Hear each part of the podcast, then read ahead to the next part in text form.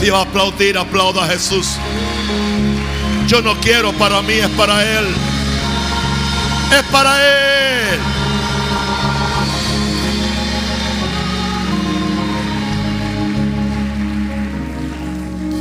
Padre, en este Espíritu de Jesús ahora, yo pido que si hay un cuerpo enfermo, que el mismo poder que levantó a Cristo de los muertos se manifieste ahora mismo. Cada persona que tiene algún síntoma de enfermedad sea sanado. Con la autoridad que tengo como hijo de Dios que soy y embajador del cielo, Satanás, te ordeno, saca tus garras sucias y asquerosas de los cuerpos enfermos y que el poder de Jesús, por la sangre preciosa ahora, cada persona sea liberada. Dígame, cada enfermo sea liberado, cada cautivo sea libertado, cada pobre sea bendecido, cada débil sea fortalecido, cada caído sea levantado. Y tendremos el cuidado de siempre darle la gloria y la honra a Jesús. Un aplauso fuerte al Señor.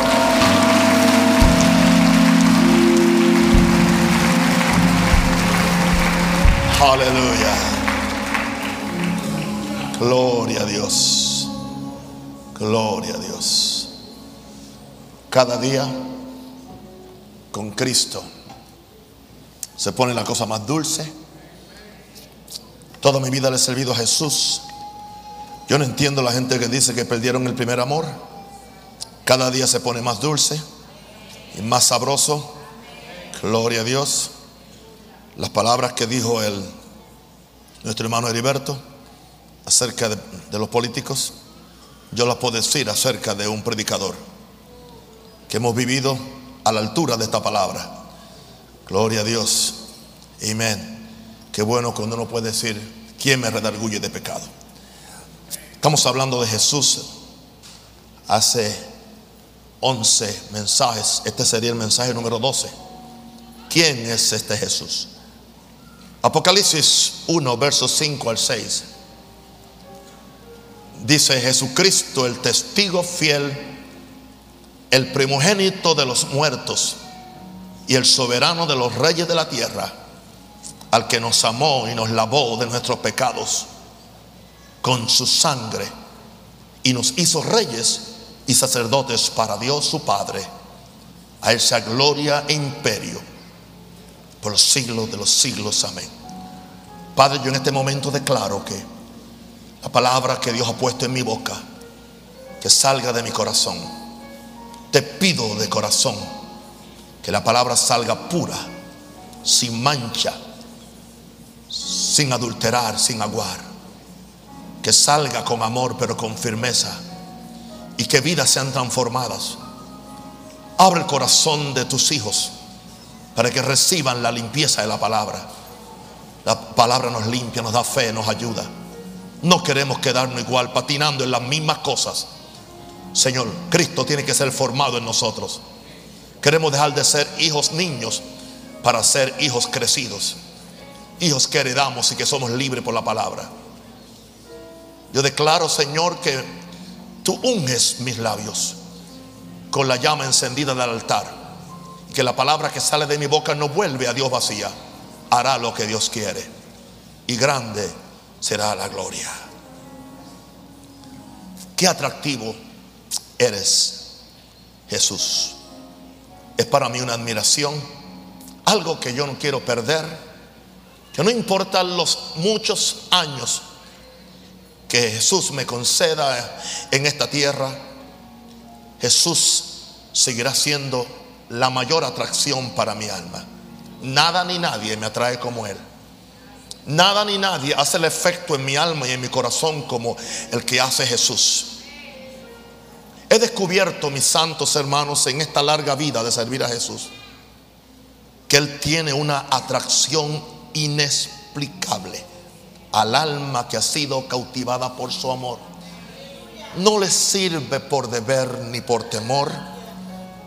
No le sirve por ninguna ventaja personal.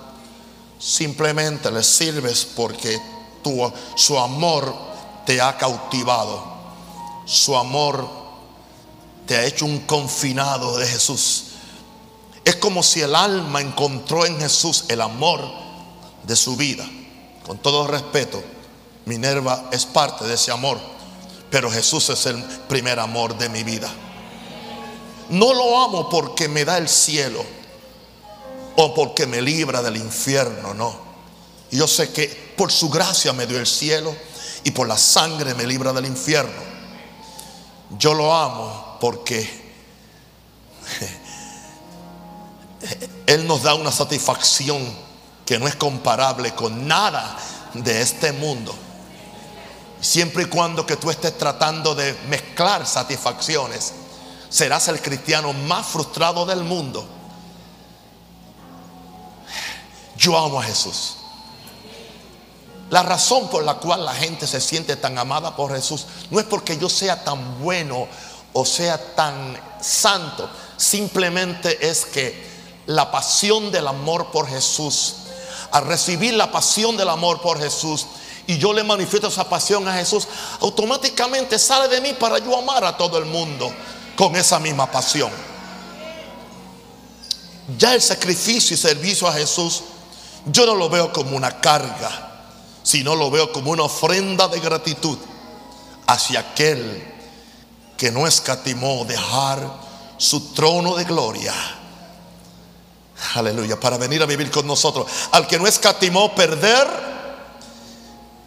una corona de rey para ser coronado con una corona de espinas al que no escatimó dejar el cielo para venir a vivir con nosotros, al que no escatimó su habitación de Dios para tomar una habitación de un cuerpo humano de hombre limitado a todas estas limitaciones que trae la humanidad.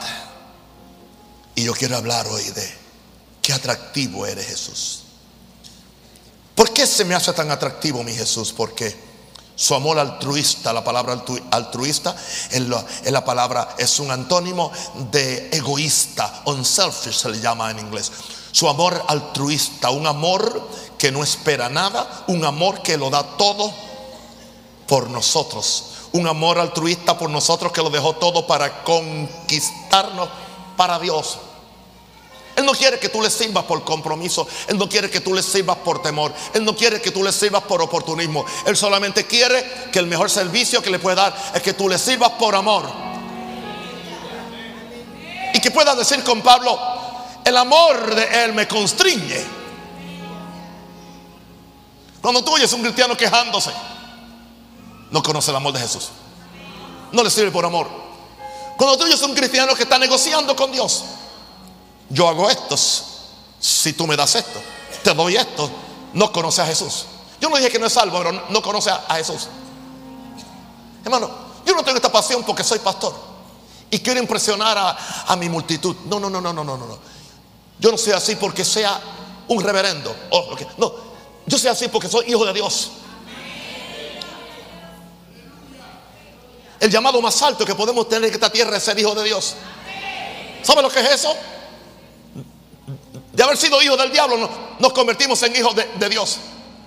Nuestra identidad es, no somos engendrados de carne ni sangre, ni de voluntad de hombre, ni de voluntad de varón, sino de voluntad de Dios. Ser objeto del amor de Jesús te cautiva. Oh, gloria a Dios. Ese amor altruista por nosotros que lo dejó todo para conquistarnos para Dios.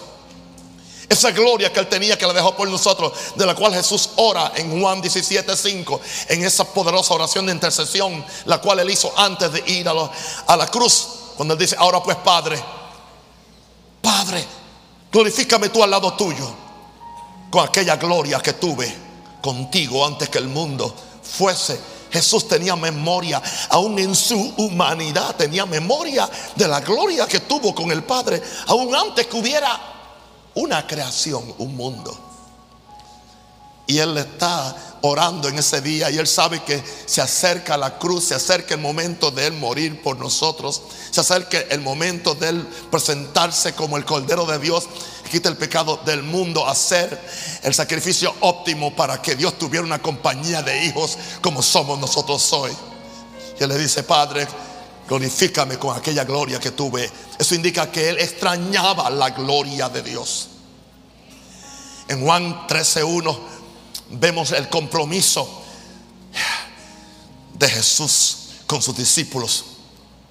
Y yo oro que en mi humanidad, en mis muchas imperfecciones y mis, mis, debilidades, yo pudiera decir lo mismo de ustedes y de todo este pueblo que pastoreo en el mundo. Jesús dice Juan 13:1, antes de la fiesta de la Pascua, sabiendo Jesús que su hora había llegado para que pasase de este mundo al Padre, como había amado a los suyos que estaban en el mundo, los amó hasta el fin. No me importa ser el mejor predicador de Latinoamérica o del mundo. No me importa ser el super ungido, el hombre más ungido. No me interesa que me llamen el gran apóstol, nada de eso. Lo que sí yo quiero es que yo pueda amar a los míos que están en el mundo, como Jesús amó a los de él. Y entre ellos amó a Judas, tanto que no le rechazó el beso de traición. No digo que yo he llegado ahí, pero para ahí voy. No he llegado todavía ahí, hermanos, con sinceridad. Pero Jesús dijo esto antes que fuese al Padre. Todavía a mí no me toca el turno de irme al Padre. Así que tengo algunos años para yo practicar. Para que yo pueda decir algún día, cuando, si algún día Cristo aún no ha venido y, yo tuviera que reunir a Mashir, Masahalama, a mis hijos y a mis nietos, no sé cuántos van a ser de aquí a allá y algunos que se acerquen y yo pueda decirle, mis hijitos, aleluya, estoy listo para ir al Padre porque he amado a los míos que estaban en el mundo. Yo los he amado hasta el fin. Y quiero dejar una generación de hijos y quiero dejar una generación de pastores que la única agenda que tengan para hacer cualquier cosa es amor. Tanto así que quiero recomendarle a usted en esta iglesia o en cualquier iglesia que esté. Si usted no está haciendo algo por amor a Jesús y por amor a la gente, le voy a recomendar, pídale una vacación a Jesús de lo que está haciendo y váyase a un lugar hasta que usted conozca a Jesús y pueda regresar para hacer lo mismo que hacía por amor. Al yo decir esto, estoy dejando sin empleo a más del 50% de los pastores en el mundo. Que no están haciendo esto por amor, lo están haciendo por otras cosas. Yo le recomendaría una vacación. Hasta que usted venga impregnado del amor de Dios. Porque sabe una cosa, la única obra que va a permanecer para la eternidad es la que usted hace por amor no la que hace por deber, no la que hace por temor, no la que hace por conseguir algo.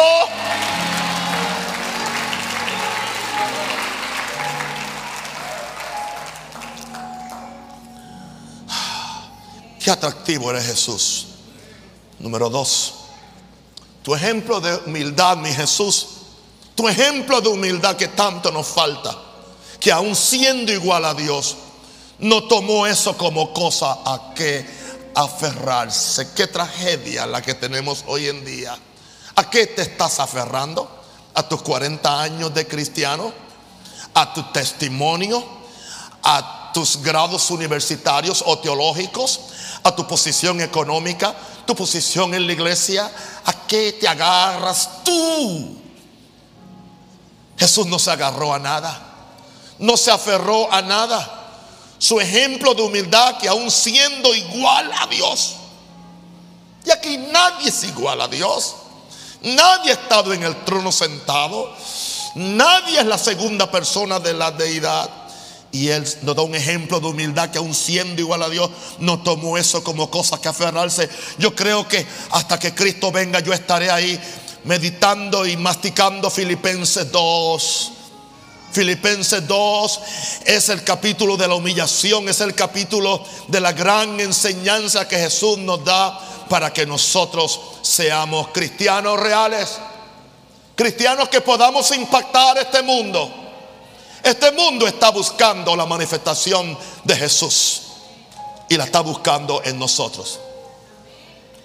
No es la primera vez que menciono Filipenses y si estoy aquí hasta que Cristo venga, la seguiré mencionando hasta que Cristo sea formado en ustedes y también sea completamente formado en mí, porque Él aún no ha terminado.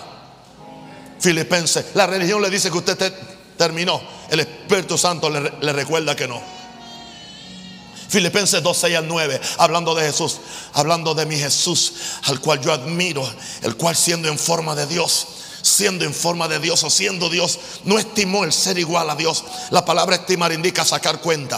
Hay gente que siempre están sacando cuenta. Lo que me deben, lo que no me dan, no me respetan, no me reconocen, siempre están sacando cuenta, no me ponen donde yo debo estar. Usted está totalmente equivocado y quizás endemoniado. Aleluya. Sí, Señor.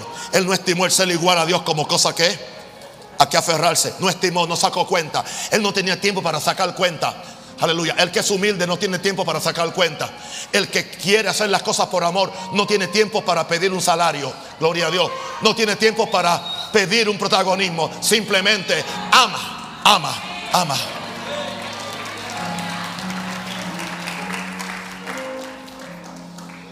Una madre que ve a su hijo pinchado en un carro o en un lugar y, ella sabe que puede en alguna forma levantarlo. Ella no negocia con el hijo y le dice, yo te levanto si me pagas después. ¿Por qué? Porque hay una fuerza mayor que el amor al dinero y en este caso se llama amor. El amor a esa mujer, aunque sea una mujer pequeñita, de, cuatro pies, va y si puede, va, va y, se apega a ese carro y, trata porque sabe que la vida es de su hijo. Entonces hay una fuerza, eh, la fuerza mayor, hermano, es el amor. El amor te hace hacer lo que ninguna unción ni poder te puede hacer. Es más, el amor tiene más fuerza que la fe. El amor tiene más fuerza porque aún la fe obra por el amor. Si no hay amor, la fe no obra. Ella no piensa, no, no negocia. ¿Qué ha pasado con esta iglesia de Jesús? ¿Dónde perdimos el amor de Dios? ¿Dónde nos equivocamos? Si soy un martillo, que martillo los, mismos clavos, los seguiré martillando, aleluya, hasta que los clave hasta dentro en el nombre del Señor. Hasta que Cristo se manifieste en esta iglesia. Hasta que Cristo tenga una iglesia que sea digna de Él.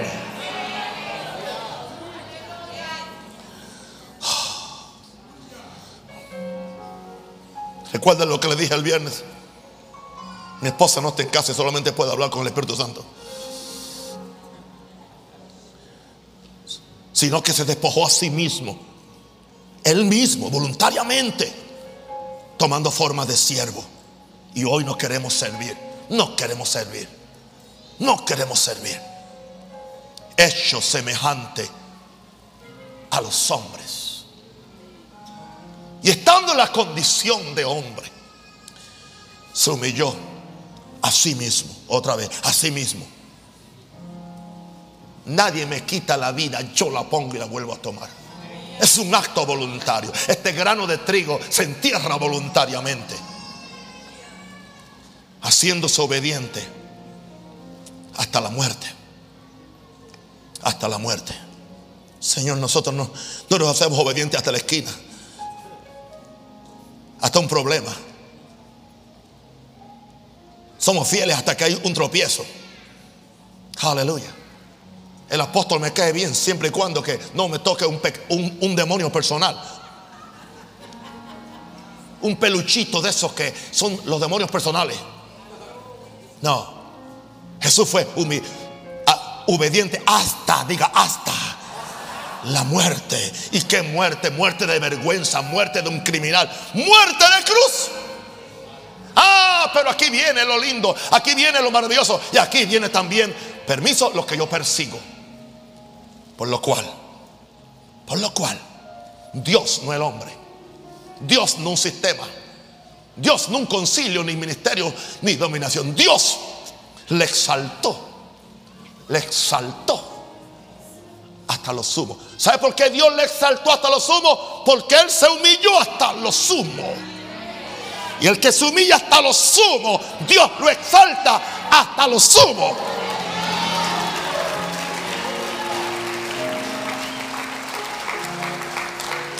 Y mi Jesús no tuvo que hacerse un nombre, no tuvo que hacer política para tener un nombre. Él no buscó influencia, Él no buscó popularidad, Él no buscó grandeza, no fue Él. Fue el Padre. Diga, fue el Padre quien le dio un nombre. Le dio un nombre. Le dio un nombre. Le dio un nombre. Que sobre todo nombre. ¿Para qué? Para que en el nombre de Jesús se doble toda rodilla de los que están en los cielos, en la tierra y debajo de la tierra. Aleluya. Ángeles, hombres y demonios. Y toda lengua, y toda lengua confiese que Jesucristo es el Señor para la gloria de Aplauda, haga algo.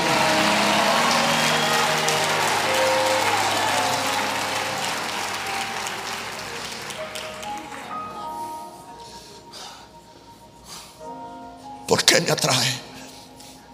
¿Por qué le voy a servir? ¿Por qué estoy dispuesto hasta las últimas consecuencias? Y no crean que es fácil. Y si alguien dice que es fácil, te está mintiendo. El camino recto no es fácil. El camino de honestidad no es fácil. El camino de santidad no es fácil. El, el camino del amor no es fácil. El camino de la integridad no es fácil. El camino del absolutismo bíblico tampoco es fácil.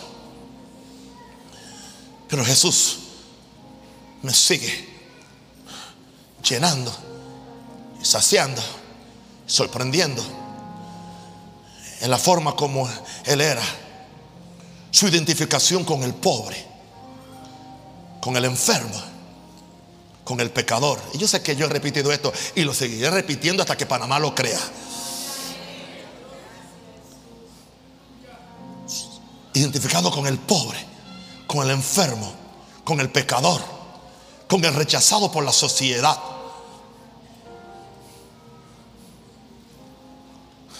Detenerse para bregar con una legión de demonios en un gadareno. Gloria a Dios. Y liberarlo.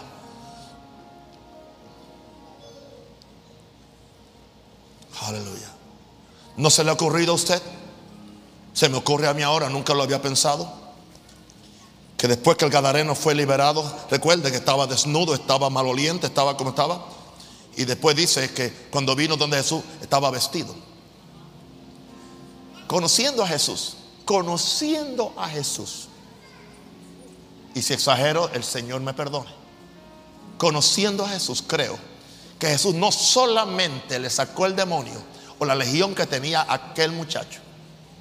Yo estoy casi en, mi espíritu. Jesús le dijo, Andrés, Pedro, saca dinero de la bolsa y vayan y vístame, vayan a este muchacho, me le ponen perfume, me le ponen zapatos, me le ponen un buen traje.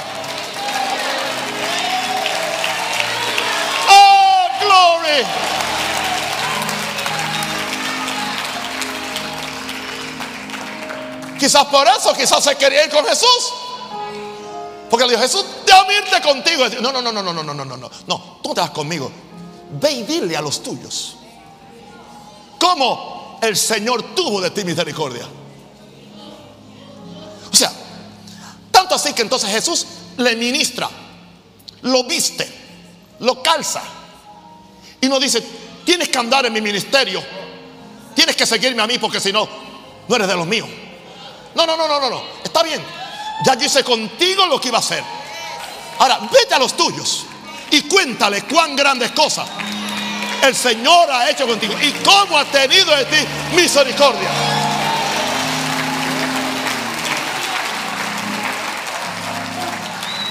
Es muy triste cuando solo hacemos algo por alguien para que se quede con nosotros, para que nos sirva a nosotros. Esto no es el reino de Dios.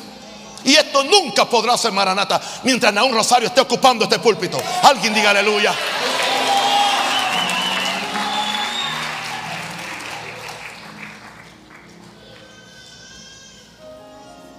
Le decía un joven, oye, mientras diste tu vida en ese lugar donde estaba ministrando y fuiste fiel y saliste por la puerta del frente y hablaste con el pastor y te despediste con, el pastor, eres un santo. Ahora, ahora eres un diablo, no te quiere ver ni la cara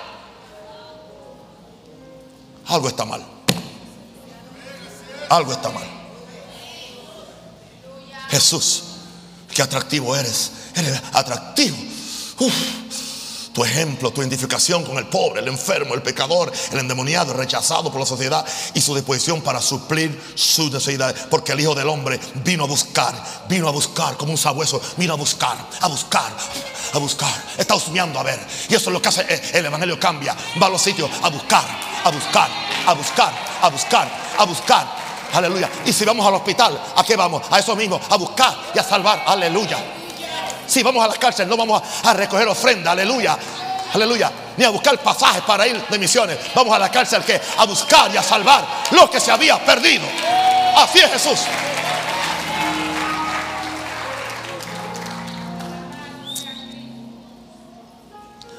Ah, qué atractivo eres Jesús. Número cuatro, que tú no vives, tú no viviste para agradar la opinión pública. Y nunca buscaste tus conveniencias personales sino que tú siempre querías agradar a tu Padre. Y sé que muchas veces Jesús, eh, en la forma como tú agradabas al Padre, a veces la opinión pública se te iba en contra. No buscaste tu conveniencia cuando siendo Dios la podías buscar. Buscaste siempre la gloria de Dios. Jesús, tú buscaste siempre la gloria de Dios. Buscaste siempre, aleluya, la bendición del otro que tenía menos. Wow. Con razón, Jesús, tú podías decir lo que todavía yo no puedo decir. Juan 8, 29. Y yo quiero algún día poder decir eso, Jesús, estoy hablando contigo. Porque el que me envió conmigo está. Juan 8, 29. No me ha dejado sobre el Padre. Porque yo hago siempre. Yo hago siempre lo que le agrada. Quiero que entiendas esto. Lo que siempre le agrada a Dios necesariamente no le agrada a la gente. No le agrada a tus vecinos. No le agrada a tu familia.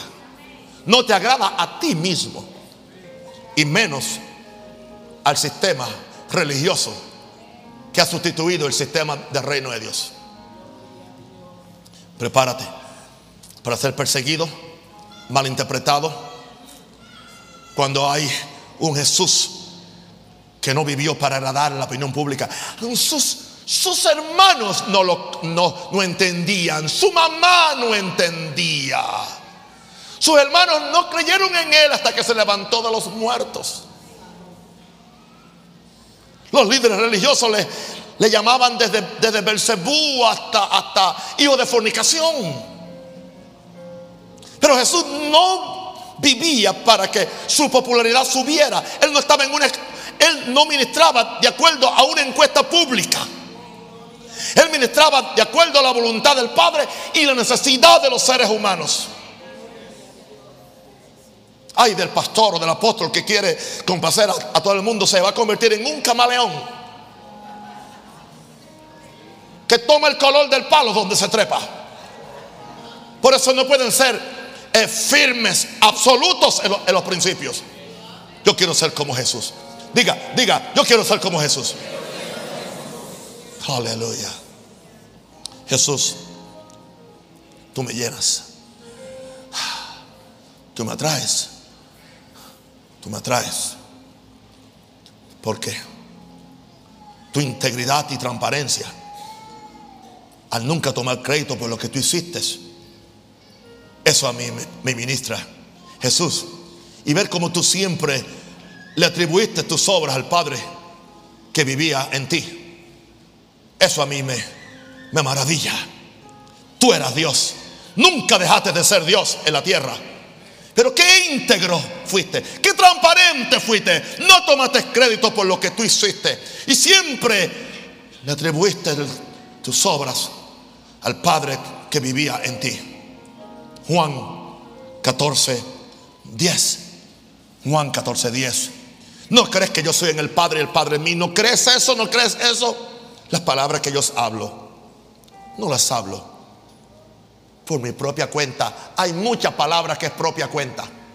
Es propia cuenta. Dios no dijo absolutamente ni hi. Y está diciendo que Dios dijo y que el Espíritu dijo y no dijo ni hi. ¿Sabe lo que hace Dios cuando están diciendo que Él dijo? Y Dios dijo esto. Hay esta profecía, porque así dice el Señor. Y el Señor dice, ¿Sabes lo triste que es que tú estés hablando, hablando, hablando y que el cielo diga, yo nunca dije eso? Yo nunca mandé a la gente a pactar por dinero. Yo nunca mandé a la gente a sellar palabra. Aleluya. Yo nunca mandé a condenar a la gente. Yo nunca mandé a la gente al infierno, los que quieren buscar a Dios aunque sean débiles. Yo no dije eso. Eso, eso lo dijo otro. Yo no dije eso.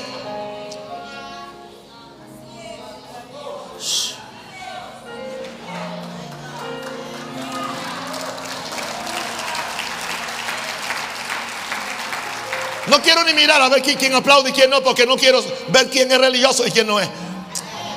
Mejor no miro.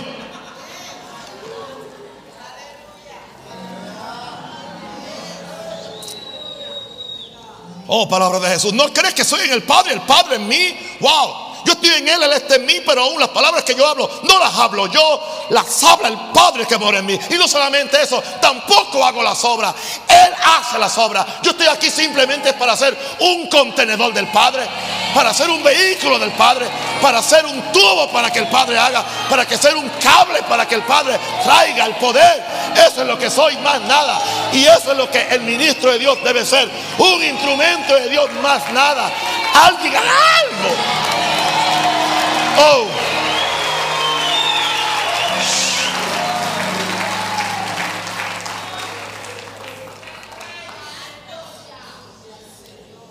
Jesús, me sigue impresionando. Me sigue impresionando. Qué atractivo eres. Cuando veo tu entereza de carácter interno.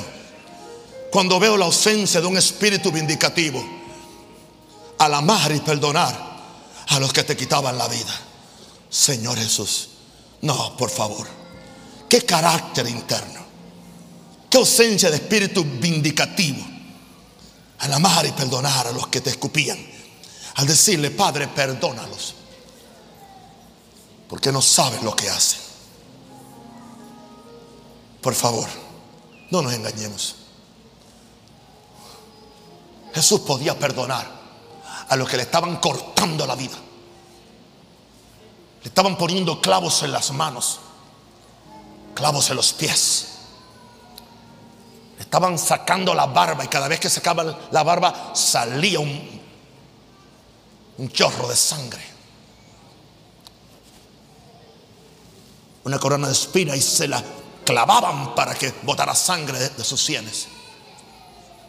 Y él decía, Padre, perdónanos, porque no saben lo que hacen. Qué tragedia, hermanos. Y nosotros no podemos perdonar al hermano por la cosa más pequeña que nos haga o que nos hizo. Y ya estamos buscando medios para tomar venganza en nuestras manos, dañar su testimonio. Aleluya. Ese no es el Evangelio. Y si alguien está así, no conoce a Jesús. No se ha dejado vacunar con Jesús. No se ha dejado inyectar con la vida de amor de Jesús. Yo no digo que he llegado. Pues estoy como Pablo. Aún sigo, aún prosigo olvidando lo que queda atrás. Prosigo a ver si puedo agarrar aquello para lo cual Él me agarró un día. El problema es cuando alguien cree que llegó y no se arrepiente y no reconoce. Insiste en defender sus derechos. Insiste en defender su, su propia forma de operar. Insiste en defender, aleluya, su, su altanería, su coraje, su ira. Déjate cautivar por Jesús. Renuncia el espíritu vindicativo al amar y perdonar a los que te hacen la vida imposible. El Señor sabe que yo he perdonado de corazón a toda persona en Latinoamérica. Hello. De usted hablan en su cuadra de mí hablan en un continente.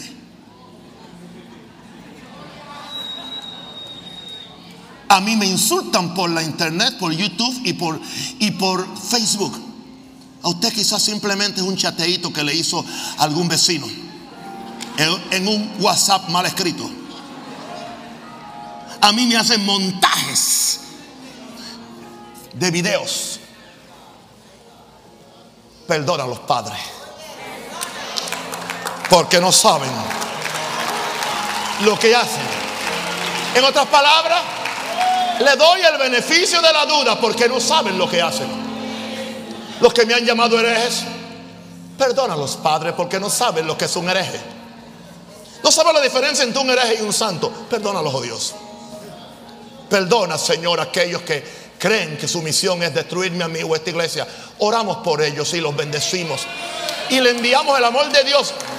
Y pedimos que vean la luz del Evangelio. Y se arrepientan y se salven.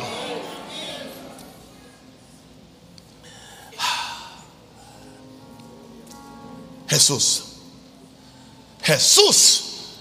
Qué atractivo eres. Que tú te atrevieras a morir. El justo por nosotros los injustos. El santo por los pecadores.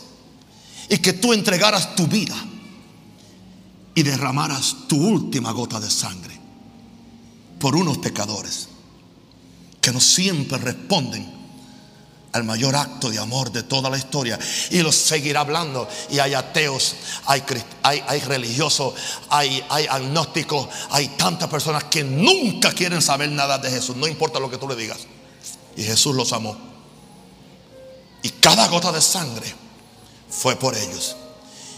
Y el peor de ellos que le ha dado la espalda o ha hecho lo que le ha hecho, como Pablo había hecho, en el preciso momento que se arrepiente, que eso es cambiar de dirección en el preciso momento que se arrepiente y dice, Señor Jesús, me arrepiento, perdóname. Inmediatamente su culpa es perdonada, su pecado es borrado, su nombre es escrito en el libro de, de la vida, simplemente porque otra vez se rindió a Jesús. Eso se llama ese amor de alguien que murió por los injustos, que entregó su vida, que derramó su última gota de sangre. No voy a amar a alguien así. Porque también Cristo padeció una sola vez por los pecados, el justo por los injustos. Primera Pedro 3:18, para llevarnos a Dios, para llevarnos a Dios. Y la otra escritura, 2 Corintios 5:14, ya la dije antes, el amor de Cristo nos constriñe, nos constriñe. Qué atractivo eres Jesús. Ponte de pie.